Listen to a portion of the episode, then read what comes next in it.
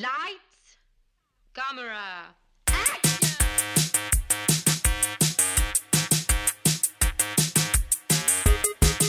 Aujourd'hui à l'émission, Les Misérables et le retour de Martin Guerre, les uns et les autres, et les ploufs. Bienvenue à On jase de film.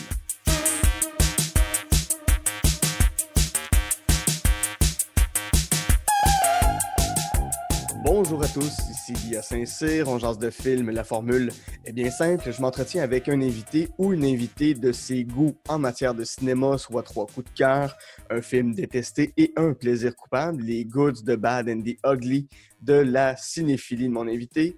Et aujourd'hui, c'est un épisode un peu spécial. C'est un épisode pour la fête des pères. Alors, pour l'occasion, je reçois mon propre père, Guy Saint-Cyr. Salut, Pépé. Bonjour Guy-Antoine. ça va bien? Merci. oui, ça va bien. Merci de ton invitation, mon fils. Ça me fait un grand plaisir. Euh, tu es un grand voyageur. Quand, quand, quand, j'étais petit, tu nous as initiés très tôt au voyage, surtout en Europe. Tu étais un agent de voyage spécialisé sur euh, l'Europe. Euh, tu es allé en France, en Russie, en République tchèque, en Allemagne, en Grèce, en ex-Yougoslavie et en Yougoslavie. Tu as, pas mal fait le tour de toute l'Europe, en plus de quelques pays d'Asie, quelques pays d'Amérique du Sud, quelques pays d'Afrique. Tu as, pas, mal fait le tour du monde. J'ai bourlingué pas mal. J'ai bourlingué pas mal. Euh, et aujourd'hui, je travaille surtout comme guide, guide accompagnateur. Alors, Mm-hmm. c'est ma passion et euh, heureux de vivre euh, ben, justement cette passion qui m'anime. Avec Oui. aussi le cinéma. Exact. Puis tu as aussi été chroniqueur à la radio dans les années 2000 en Outaouais, justement pour parler de voyage aussi. Donc, tu as quand même une certaine expérience derrière le micro. On va essayer de faire de son mieux, mon fils. Parfait. C'est né comment ton, ton amour du cinéma? Je, me, je me rappelle tout petit, on en regardait déjà beaucoup, on allait souvent au cinéma, mais de ton côté, euh, tu es né dans les années 60. C'est né comment cet amour-là pour, cet art, pour le septième art? Écoute, j'ai quand tu me posais la question là avant l'entrevue, bon, j'ai réfléchi un peu à tout ça. Je crois que ma première expérience au cinéma, ça s'est plutôt fait dans un cinéparc. Mhm. Euh, J'avais un cousin qui était à la maison et un de mes frères, un de mes grands frères, nous avait au cinéparc. Et de mémoire, c'était le film Un amour de coccinelle qui jouait. Donc, c'était peut-être ma première expérience et c'était un écran assis dans la voiture.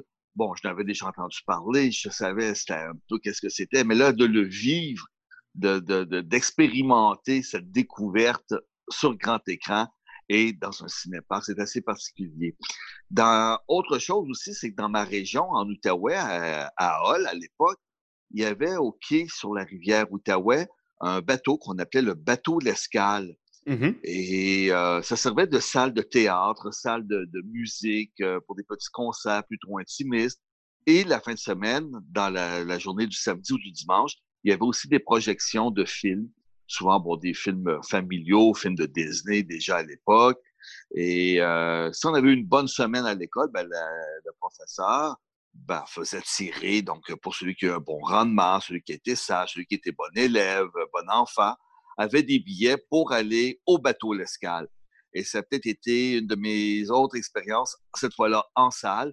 Et je me souviens très bien d'avoir vu, bon, à l'époque, il y avait évidemment tout ce qui était les Louis de Finesse, mais il y avait aussi les Charlots. Mhm. Alors, c'était euh, toute une aventure d'aller voir euh, ces, ces, ces, ces jeunes un peu euh, épis, un peu dévergondés, euh, un peu maladroits. Donc, c'était dans mes premières expériences cinématographiques, euh, autres que sur la télévision de Oui. l'époque. Un premier contact avec le cinéma français, donc. Parce que ta liste, c'est c'est exclu, presque exclusivement du cinéma français. Ben, il y avait des films de Disney aussi au travers de Mhm. ça, mais oui, c'était beaucoup là, le, cet humour euh, de- du cinéma français, euh, effectivement. Justement, si on entre dans ta liste, euh, on, on va parler de deux films ensemble Les Misérables, 1982 de Robert Hossein, avec Lino Ventura, Michel Bouquet, Jean Carmet, Christiane Jean dans le rôle de Cosette, Evelyne Bouix dans le rôle de Fantine. Et euh, on va rajouter là-dessus Le Retour de Martin Guerre, qui est aussi un film de 1982 de Daniel Vigne, cette fois-ci avec euh, Gérard Depardieu et Nathalie Baye. Euh, pourquoi ces deux films-là, ce sont deux fresques historiques, une qui se passe autour de la deuxième révolution en France, l'autre, le, retour de Martin Guerre, qui se passe au 16e siècle, mais ce sont des, récits d'injustice. Qu'est-ce qui touche dans ces films-là? Ben, j'ai toujours aimé les, films qui ont une touche plus euh, historique, euh, où, on va se où on va plonger dans une époque qui n'est pas la nôtre, moins contemporaine. Alors, donc, c'était euh, ce côté-là. c'était de voir, donc, dépeindre la, la, vie au quotidien et la vie de ces gens ordinaires, de ces gens misérables, Mmh C'était une découverte. À l'époque, je vivais en France, au début des années 80, donc en 82, quand ces films ont sorti. Dans le cas des Misérables, j'avais lu l'œuvre de Hugo, les trois livres des Misérables. Et lorsque c'est sorti au cinéma, il y avait déjà eu des projets, des, des, des réalisations avant. Oui, mais celle de Robert Hossein, oui, ben écoute, euh, pour euh, c'est vraiment quand on parle de Hugo, euh, c'était refait et refait. Mmh mais celui qui était réalisé par Robert Hossein. Robert Hossein, là, euh, pour ceux qui se souviennent peut-être, c'est lui qui a joué dans les, justement Les uns et les autres. Mm-hmm. Il a eu un très bon rôle, un des, rôles principaux. Il a joué aussi euh, dans les, toute la série des Angéliques. Il fallait le, beau balafré. Donc, j'ai toujours aimé ce genre de film. Et ben, Les Misérables, ça vient me chercher. Et c'est des films qui se passent souvent aussi sur euh, une grande période, dans le cas des Misérables. Et c'est tout ce fossé entre ben, ce bagarre, la bourgeoisie, l'aristocratie aussi, sur un fond révolutionnaire. On est autour des années de 1830. Mm-hmm. Euh, donc, après la, le, retour des rois en France, la restauration qu'on appelle. Donc, j'ai vraiment aimé. Et c'est de voir ce, cette, euh, ce, conflit entre le bien et le mal, entre la justice et l'injustice. Et puis la performance ici des acteurs, elle est incroyable. Il y a même euh, Roger Hanin qui a un petit rôle là-dedans. Donc, il y avait une très belle palette de comédiens. Il y a une seule comédienne, je trouve, qui m'a... Parce que j'ai revu le film récemment mm-hmm. avec le confinement. Euh, bon, euh, celle qui, qui, joue le rôle de Cosette oui, Christiane Jean. Christiane Jean. Mais pour les autres comédiens, et de voir euh, Paul, euh, Paul Prébois là-dedans, de voir euh, Elino Ventura à son mm-hmm. meilleur. Il y a aussi Le Retour de Martin Guerre. C'est un film aussi de 1982 de Daniel Ving. C'est beaucoup, beaucoup moins connu que Les Misérables. C'est aussi basé sur, sur une série de romans. ça raconte quoi, cette histoire-là? Le Retour de Martin Guerre? Alors, c'est Martin. Guerre étant son nom de famille. Mm-hmm. Martin revient de la guerre dans son petit village euh, dans la région de Toulouse, dans le sud-ouest de la France. Et en fait, c'est un usurpateur. C'est euh, Martin a rencontré. Euh, en fait, ce n'est pas son vrai nom, c'est le nom d'un autre de ses confrères de combat. Et lorsqu'il revient au village, les gens le prennent pour le Martin. Alors, il s'installe. Il est avec Nathalie Baye. Alors, donc, ça devient, ben, c'était sa femme avant son départ. Et comme il revient plusieurs années, elle le reconnaît et il est doux, il est fin, il est amoureux. Ils ont un fils ensemble, un jeune garçon qu'ils ont appelé, écoute, je me souviendrai toujours de ce prénom qui était Sanxi. Mm-hmm. Et je me disais même qu'un jour, si j'avais un fils, je l'appellerais aussi Sanxi. Je te remercie de pas m'avoir. Oui, je te remercie de pas m'avoir appelé Sanxi. ben, surtout que ça aurait peut-être fait euh, Sanxi Saint-Cy. oui, non, c'est ça. Ça sonné un peu bizarre. Déjà que Guy-Antoine, on m'a écœuré là-dessus au secondaire, j'imagine pas Sanxi. oh, quand même pas. Et donc, ben, ça, Martin décide de se. Euh, il s'installe, il est apprécié par euh, la majorité des gens du village, mais il y a aussi des membres de sa famille qui commencent à douter. Euh, il ne peut pas se souvenir de tout ce qui s'est passé, de son enfance. Et là, il y a une dualité dans le mmh village. Ça, c'est la, première partie du film. Et la deuxième partie, c'est le procès. Mmh. Alors, donc, c'est tout ce qui se passe dans une cour de justice avec les témoignages, les gens qui sont pour, les gens qui sont contre. Il y a, dans les mêmes familles, il y a un conflit, il y a euh, un, débat et ça, qui est déchirant. et je sais pas si je dois donner la, chute du film, comment ah, ça se termine. film de 1982, donc je pense qu'on peut, on peut le dire. On peut donner. Et le vrai Martin arrive à la fin. Les deux ont un combat verbal pour dire si je suis le Martin, non, tu es le Martin. Mmh et ben, comme dans tous les mensonges, euh, Gérard Depardieu, qui tient le rôle principal, bafouille. Et là, on comprend que c'est la fin pour lui. Et ben, au Moyen Âge, ben, c'est la chasse, hein, la chasse aux sorcières. Alors, ben, il est condamné. Et euh, ben voilà, cette fin. Mais c'est de voir toute ce, cette guerre, autre de cet homme de guerre qui, qui, tourne autour. Euh, et il y a dans ça, mais il y a un par amour aussi euh, pour la vie, mais pour sa famille. Oui. C'est un film qui m'a beaucoup touché. Et la reconstitution historique, elle est magnifique euh, au mm-hmm. travers de ce film. Oui, j'ai toujours vu très, très sensible dans ma jeunesse face à certaines injustices qui étaient faites, par exemple, envers euh, dans, dans, dans, dans, des cas de racisme, dans des cas de. toutes sortes de, de, de cas. J'ai toujours vu être très euh, touché par ces histoires-là.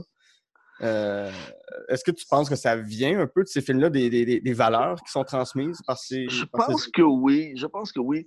Euh, j'ai toujours de la, tout ce qui était bon, le racisme, les inégalités, euh, l'ignorance aussi. Mmh. L'ignorance volontaire, les personnes qui se qui, veulent pas voir, qui veulent pas, qui restent fermées, mmh. ça, oui, ça me choque. Et puis justement, ben, dans ces films-là, euh, je reviens aux Misérables. Oui. Tout le long des Misérables, c'est un combat entre le bien et le mal, entre la, justice et l'injustice, entre Jean Valjean mmh et Javert, l'inspecteur Javert, qui, qui lui prend des échelons au cours de sa carrière. Alors, c'est toujours. Et, et la justice gagne, mmh mais des fois au détriment de, de l'amour ou de, du, du, gros bon sens aussi. Oui. Je me rappelle, euh, tout jeune, tu m'avais dit la phrase euh, Voler un pain quand on a faim, c'est pas un vol. Ça m'a toujours habité. Effectivement, il faut voir le contexte de la chose, voir euh, la, la, euh, avec le recul, de, prendre, de peser les pour et les contre de chaque chose, de chaque point de vue aussi. Je pourrais revenir aussi, Guy-Antoine, oui. sur le côté euh, de ces deux films. Bon, ce sont des grandes fresques, les décors sont magnifiques, les costumes, les comédiens, le jeu des acteurs, comme je le disais un peu plus tôt. Mais il y a aussi une trame sonore, il y a une mm-hmm. musique qui est incroyable. Oui. Dans le film Les Misérables, il y a euh, lorsqu'on arrive à la barricade, mmh il y a une musique où tout est tourné au ralenti. Et cette musique, on appelle justement le requiem de la barricade. Si vous pouvez juste aller voir sur YouTube, aller écouter euh, cet extrait-là, -là, c'est une musique, c'est symphonique, mmh euh, c'est très beau. Et la musique vient chercher et porte le nom de requiem et, c'est émouvant, cette musique. Une musique de, Michel Magne et, André Hossen, qui était le père de, Robert. Effectivement, le, père de Robert Hossen, le réalisateur, le comédien. Et même chose dans, les, euh, dans le retour de Martin oui. la musique, elle est intéressante. C'est des espèces de chants euh, de gorge, là, des, chants gutturales. C'est très euh, ben, moyen-âgeux comme mmh musique, là aussi, avec des staccatos, où on va retrouver là, des, avec les instruments, là, du viel, ainsi de suite, euh, beaucoup d'instruments de, percussion. Alors, juste ce côté musique, et la musique, elle est présente tout le long de ces deux films. Euh, ça vient, euh, c'est euh, un acteur additionnel au, à ses succès mmh de, cinématographiques. Oui. Dans le cas de Martin Gare, la musique est de Michel Portal. Si on pense maintenant à ton deuxième film, en fait ton troisième film, Les uns et les autres de Claude Lelouch, film de 1981. Donc je pense qu'il y a quelque chose dans les années 80 au côté cinématographique qui s'est passé avec toi. On l'a dit avec Robert Rossen, il y a James Caan, euh, l'acteur américain, il y a Geraldine Chaplin qui est la fille de, de, Charlie. Euh, il y a, y a le, danseur et comédien Georges Donne, il y a Fanny Ardant, Jacques Villeray qu'on a vu dans le Dîner de con, Richard Boringer qui sont là-dedans. C'est une, grande fresque historique multigénérationnelle. Euh, on suit plusieurs familles, quatre familles sur trois générations qui sont tous reliées par la musique, qui sont reliées par la danse, par le chant. C'est donc quatre familles qui sont réunies dans les années 80 pour un concert au Trocadéro, à la place du Trocadéro, devant la Tour Eiffel à Paris. Et de là, on voit, euh, à partir de la Deuxième Guerre mondiale, la vie de ces familles-là. Écoute, c'est un chassé-croisé. Mmh euh, tout ça, ils sont tous reliés d'une façon ou d'une autre. Donc, ces familles. Et euh, c'est un film qu'il faut voir une fois, deux fois, mmh trois fois, parce qu'il y a tellement d'histoires à suivre en même temps, les relations. Euh, petite parenthèse, tu parlais euh, de, la musique, euh, du film. bon, tout le monde, c'est peut-être ce qui a remis à la mode ou qui a fait populariser le, boléro de Maurice Ravel. Mais il y a aussi une petite apparition là, de Nicole Croisé qui dans, dans, le film que je suis heureux, que j'ai toujours aimé comme mmh chanteuse française. Donc, et tout ce film tourne justement au travers de ces familles qui ont tous un lien sur plusieurs générations. Et c'est ce qui est touchant. Et c'est pour ça que je dis qu'il faut le revoir, parce que pour essayer de tout décortiquer. Et j'ai mmh. tellement aimé le film que j'ai acheté un livre qui est sorti quelques années, pas tellement longtemps, euh, mais quelques années après, euh, sur le, tournage du film. J'ai acheté les CD, ben, le CD, les CD existaient déjà.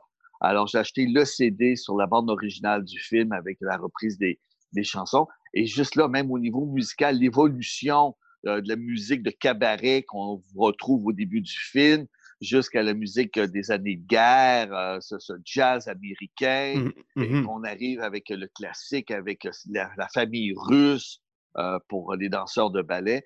Alors, il y a vraiment un mélange musical au travers de toutes ces intrigues, hein, intrigues amoureuses, intrigues de, de, comment je pourrais dire, des magouilles qu'il y a entre les, les, protagonistes. Alors, il y, a, vraiment un côté intéressant dans le film, et c'est de suivre toute l'évolution des personnages pour arriver à la fin, comme tu disais, sur la place du Trocadéro, on est face à la Tour Eiffel. C'est un concert qui est organisé par la Croix-Rouge. Et mmh là, ça, c'est le moment, c'est le summum. Euh, une finale grandiose comme ça, là, il n'y en a pas eu beaucoup, euh, selon moi. Et ça fait partie il y a beaucoup de films, j'ai beaucoup eu de coups de cœur au niveau du cinéma, mmh mais les uns et les autres, ça a été un film que j'ai choisi sans aucune hésitation. Je savais que ce film-là euh, a un côté touchant. Il mmh vient nous chercher. Le, grand-père là-dedans, encore une fois, c'est Paul Prébois qui, qui joue le grand-père, euh, qui est amoureux de sa petite fille, qui est né d'un père inconnu. En fait, c'est un des officiers allemands écoute, toutes ces intrigues, l'amitié entre les personnages aussi euh, qui viennent nous chercher. Et là, là-dedans, ben, il y a aussi des injustices, euh, des amours impossibles euh, sur les conflits de la guerre, les, conflits des générations aussi, les deuils, parce que comme on est sur plusieurs générations, donc on touche vraiment à tous les sentiments. Et c'est du Claude Lelouch à son meilleur connaissais peu ou pas l'œuvre de Lelouch avant Les Misérables, mais après Les Misérables? avant, les, les, Avant les uns et les autres. Les uns et les autres. Mais après les uns et les autres, alors là, là c'était, je ne jurais que par Lelouch. Il y a eu Viva la vie, il y a eu Partir revenir que j'ai adoré mm-hmm. avec Annie Gérardot. Et euh, là aussi, dans ce film-là, il nous a fait une trame sonore sur une musique de Rachmaninoff. Alors, il nous a fait découvrir ou encore plus apprécier la grande musique et c'était du, grand Lelouch, là, ici, avec des dizaines et des dizaines d'acteurs. Donc, ça bouge continuellement avec comme, d'ailleurs, c'est la marque de commerce de Lelouch, ce jeu de caméra qui oui, ça bouge tout le temps. Qui bouge tout le temps. au niveau cinématographique, c'est du bonbon, c'est du mmh plaisir. Oui, d'ailleurs, les auditeurs, si vous pouvez aller voir la bande-annonce des uns et les autres, le, le, le, film vend pas, la, bande-annonce ne vend pas le film, ça vend la technique du film. On voit les travelling, on voit les rails pour faire les travelling, on voit toutes les, toutes les manivelles qui sont actionnées pour faire bouger la caméra. Puis on est en 1900, le tournage a dû avoir lieu en 1980 ou même euh, sur plusieurs années, 79-80 probablement. Euh, c'est impressionnant pour l'époque, voir tous les moyens qui sont déployés pour faire un, film comme celui-là.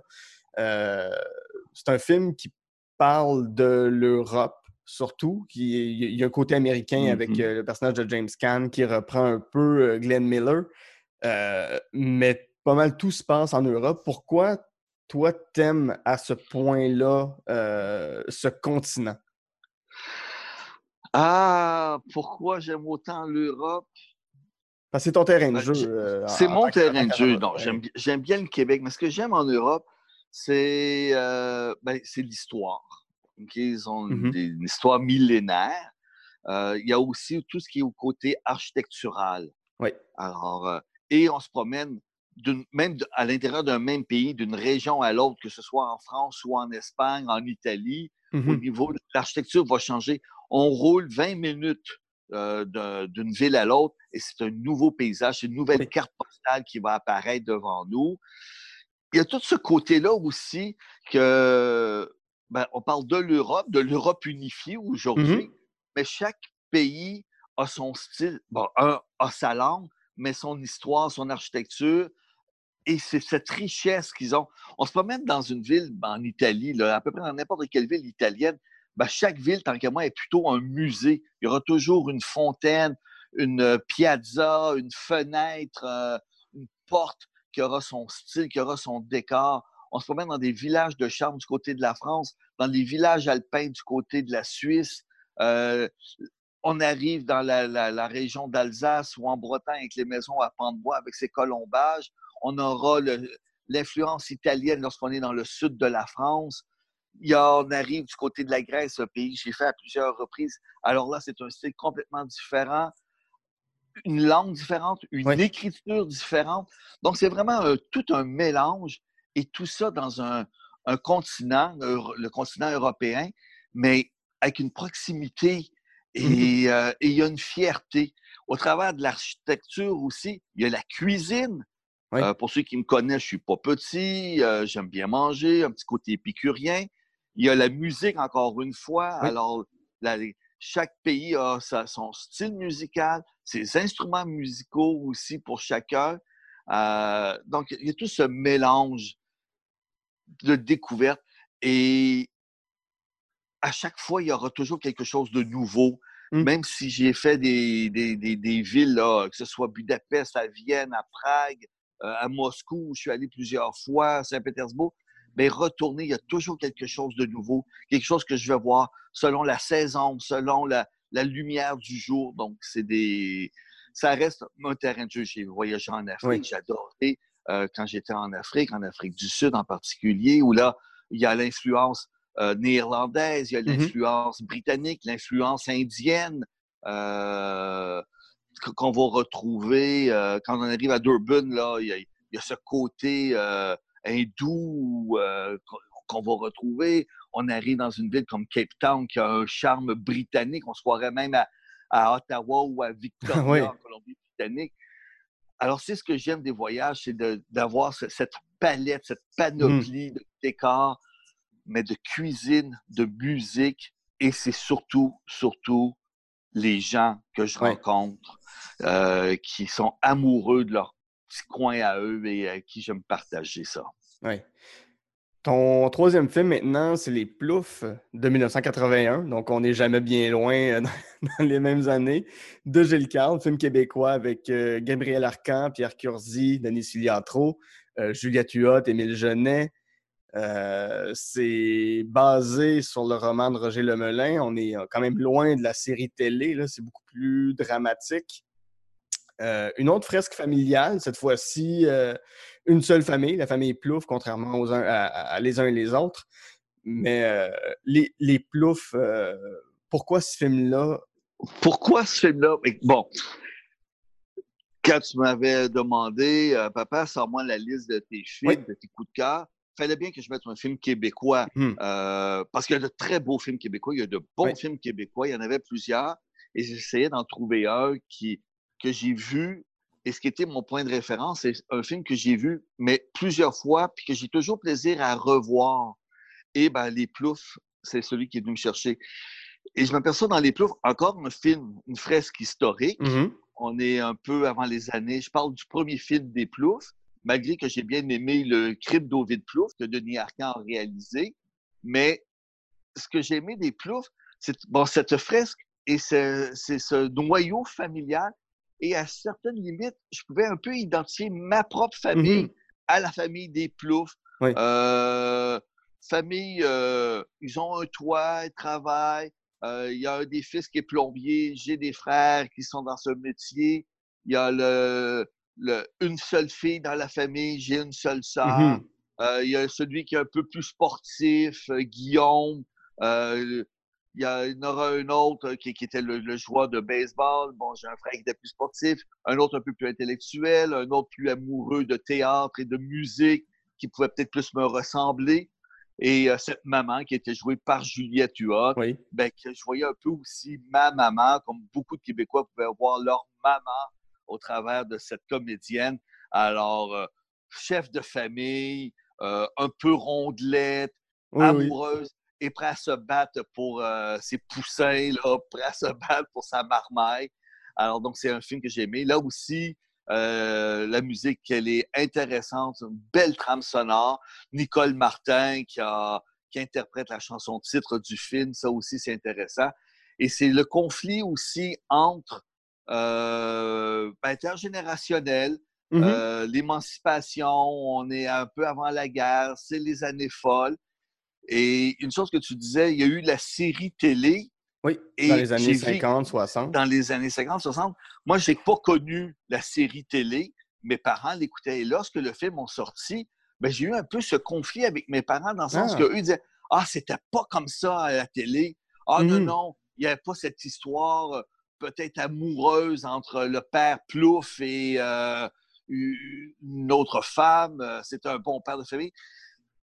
Alors, mes parents étaient un peu déçus de voir comment Mm. le film avait été repris au cinéma. Puis moi, j'adorais le film. Alors, on a eu des discussions. euh, C'était pas comme ça à la télé, mais il faut se reporter à l'époque des années Ah oui. 50 et euh, ben, à l'époque des années 80. Alors, c'est un film qui, qui m'a vraiment touché, que j'ai aimé. Euh, il y a beaucoup, autant il peut y avoir une vraie famille, là, avec de la bisbille, euh, euh, de la zizanie, mais il y a Mhm. de l'amour au travers de tout Oui. ça, euh, de, de- de cette, de, de ce clan familiaux très serré. Oh oui.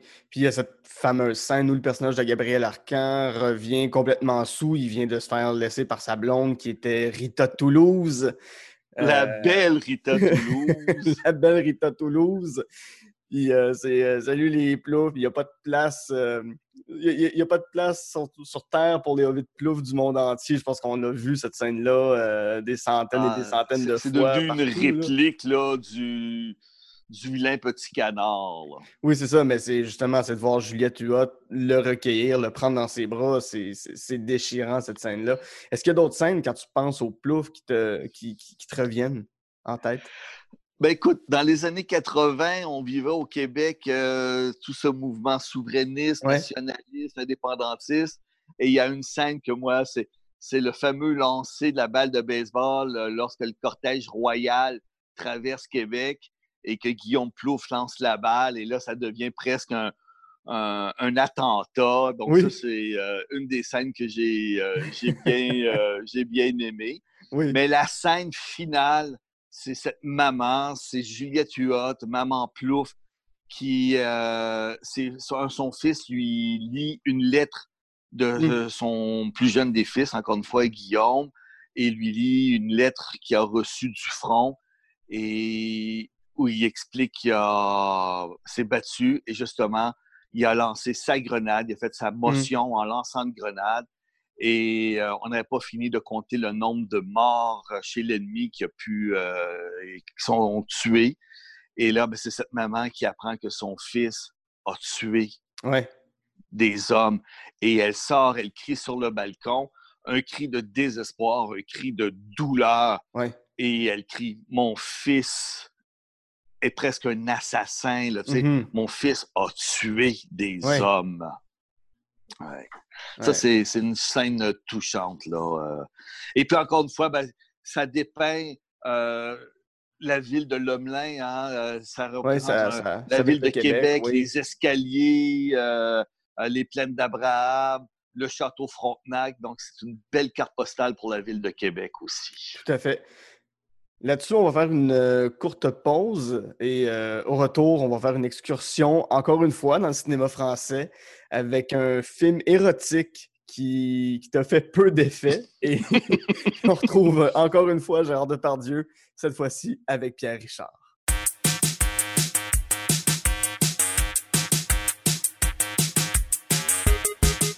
J'adore enregistrer On jase de films. Ça me permet de partager avec vous ma passion première qui est le cinéma et avec des invités formidables. Et si jamais vous avez des commentaires, si vous avez, si vous avez des critiques, des choses qu'on pourrait améliorer, des gens que vous voulez que je reçoive à l'émission, euh, écrivez-moi sur euh, Facebook, euh, de films, Instagram, at On de films. Venez me parler, faites-moi vos listes, vos trois coups de cœur, les films que vous détestez, les films qui sont des plaisirs coupants pour vous. Je vais vraiment avoir un plaisir fou à vous lire. Sur ce, je retourne avec mon invité pour Jaser de film. De retour à Jase de film avec euh, mon invité, mon papa, Guy Saint-Cyr, avec qui, en première partie, on a parlé des films Les Misérables et le retour de Martin Guerre, Les uns et les autres et Les Ploufs.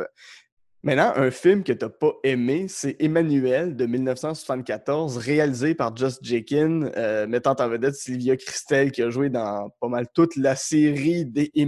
Oui, on parle du film érotique qui a été diffusé, rediffusé à, Bleu Nuit, à TQS, euh, des années 70-80 jusqu'à la fermeture de la station. Euh, c'est un drôle de choix de, de parler de ce film-là? Pourquoi t'as pas aimé ça? Alors, conversation d'un père avec son fils oui! sur les cigognes. Oh, je pense que je Euh, comprends comment sont faits les bébés aujourd'hui. C'est avec des choux. Ben voilà. Non, c'est. On les. Enfin. on va discuter, mon fils, pas juste de cinéma. Le- non, écoute, Emmanuel, jeune ado, je Oui. suis dans un collège et là, on apprend que vendredi soir allait jouer le film Emmanuel Oui. le film que tout le monde parle. Et c'est peut-être un petit peu ce qui m'a déçu, ce qui m'a euh, ben, surtout déçu, parce que bon, hein, le film, c'est pas, pour moi, c'est pas un grand film non plus. Oui, oui. Il n'y a, Euh, pas une très grande histoire non plus. C'est pas, pas un grand Euh, scénario. voilà, là. c'est ça. C'est euh, c'est nos attentes en tant que jeune garçon. Écoute, on va voir le film Emmanuel. On s'attend à voir. La réputation du film était peut-être surfaite.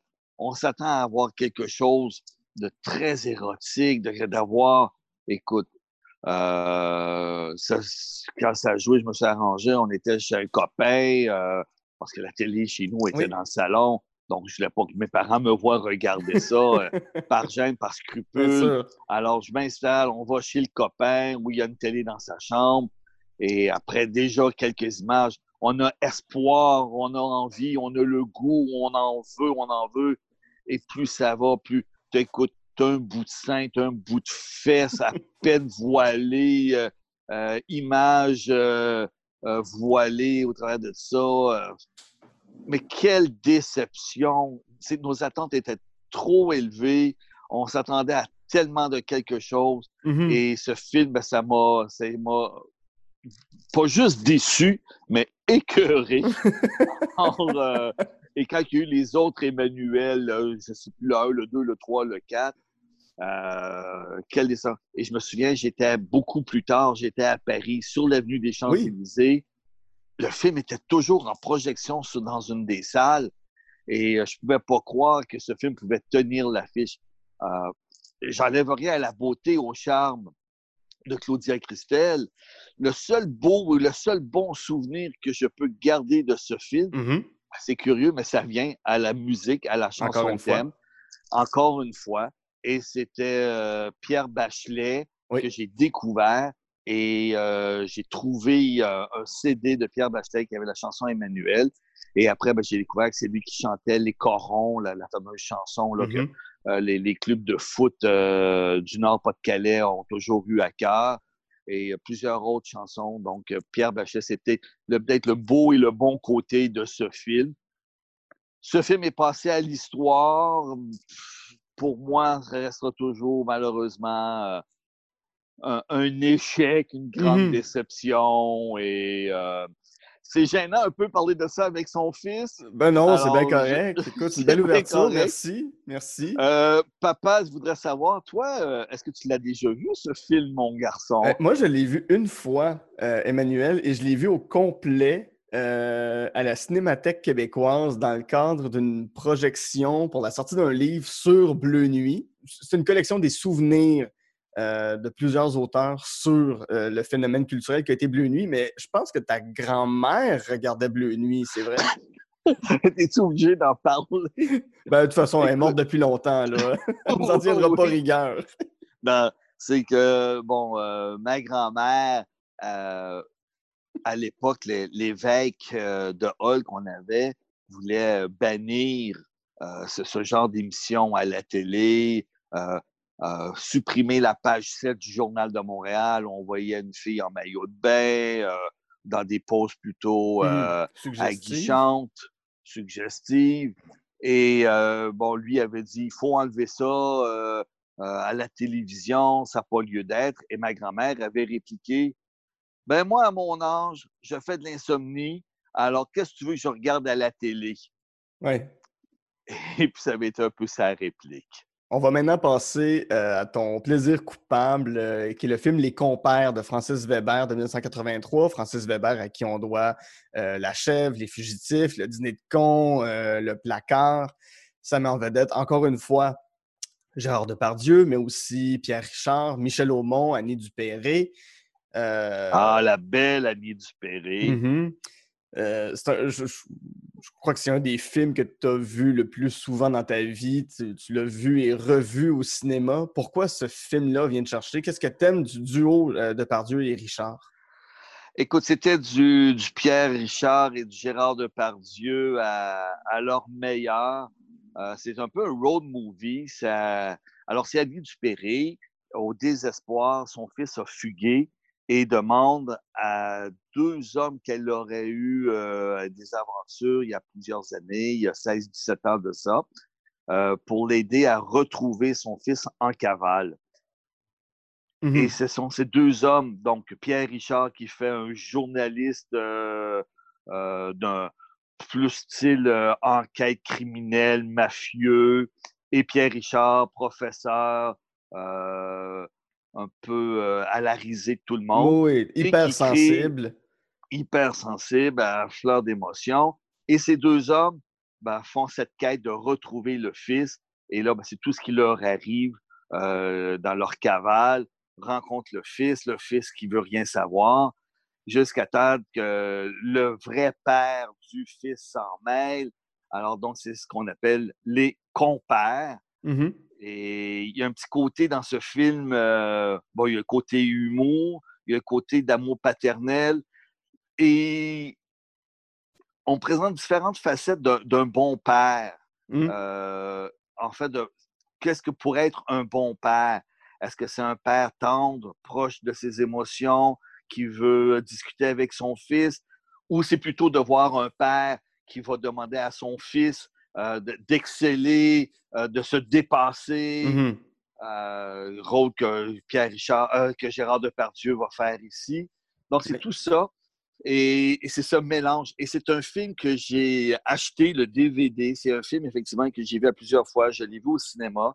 J'étais à New York il y a quelques années, justement, avec ton oncle Luc avec mon beau-frère, mmh le frère à, mon épouse. Il y a plusieurs années, quand même. Il y a plusieurs années, on était à New York et toute la journée, on visite, euh, bon, que ce soit les musées, euh, l'architecture, encore une fois, les monuments, euh, les quartiers de New York. Et le soir, on est vanné, on est fatigué et on s'aperçoit, on se dit, bah, tiens, on n'a pas moyen de se payer un Broadway. Et un cinéma présente le film Les Compères, sous-titré en anglais. Et puis, film que pourtant j'avais déjà vu. Et on est allé le voir à New York. Donc, euh, c'était un, un, petit moment de, de, de, plaisir au travers de ce, ce petit séjour euh, dans la grosse pomme. Là. Mm-hmm. Donc, c'est un film que j'ai toujours aimé revoir. La musique, encore une fois, ah oui, euh, Vladimir, Vladimir Cosma. Cosma. Ben oui. Donc, sur cette musique de Vladimir Cosma, qui, qui est toujours aussi euh, joyeuse, enjoueuse, euh, agréable, qui complète bien les scènes du film. Mais c'est cette, cette réplique à la fin. Euh, c'est le fils qui marche entre Pierre Richard, euh, qui fait François Pignon, et Gérard Depardieu qui fait le rôle de Lucas, Mhm. et le fils qui arrive, qui prend les deux bras de, de, de ses présent- présumés pères et qui demande, en regardant la caméra, c'est quand la fête des pères? Ouais. Et voilà, donc c'est un beau moment. Et puis, euh, ben, ce, ce week-end de la fête des pères, euh, je pense que c'est un incontournable euh, du cinéma, de Oh mon oui. cinéma à moi. Oui, oui. Euh, ben, papa, ça a été un plaisir, un énorme plaisir de, de te recevoir sur l'émission. Maintenant, tu veux être gentil, tu veux me passer maman? Et moi, je profite pour te remercier, mon fils. J'aime bien ta- tes balados. Et merci, merci, mon grand, de m'avoir fait père. Ah. Et aujourd'hui, ben, de fêter la fête des pères. Allez, big bisous, mon garçon. Salut, je t'aime. Moi aussi, mon fils. À bientôt. Au revoir. Et sur ce, mon nom est Guillaume Saint-Cyr et avec mon père, on a Jasé de film.